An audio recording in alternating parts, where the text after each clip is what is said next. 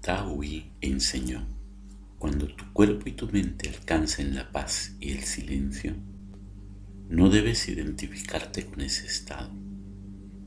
Permanece tan libre e independiente como una calabaza vacía arrastrada por la corriente del río.